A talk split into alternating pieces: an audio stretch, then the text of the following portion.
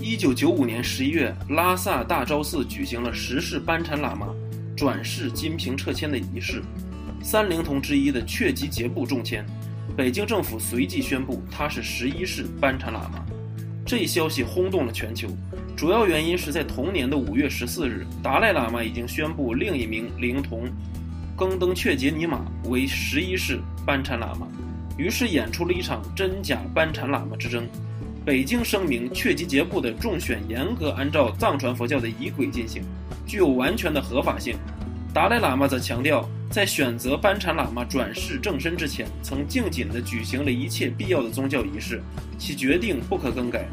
围绕着真假班禅喇嘛之争，北京中央政府和西藏流亡政府之间的关系严重恶化。想要看到更精彩的节目，欢迎订阅。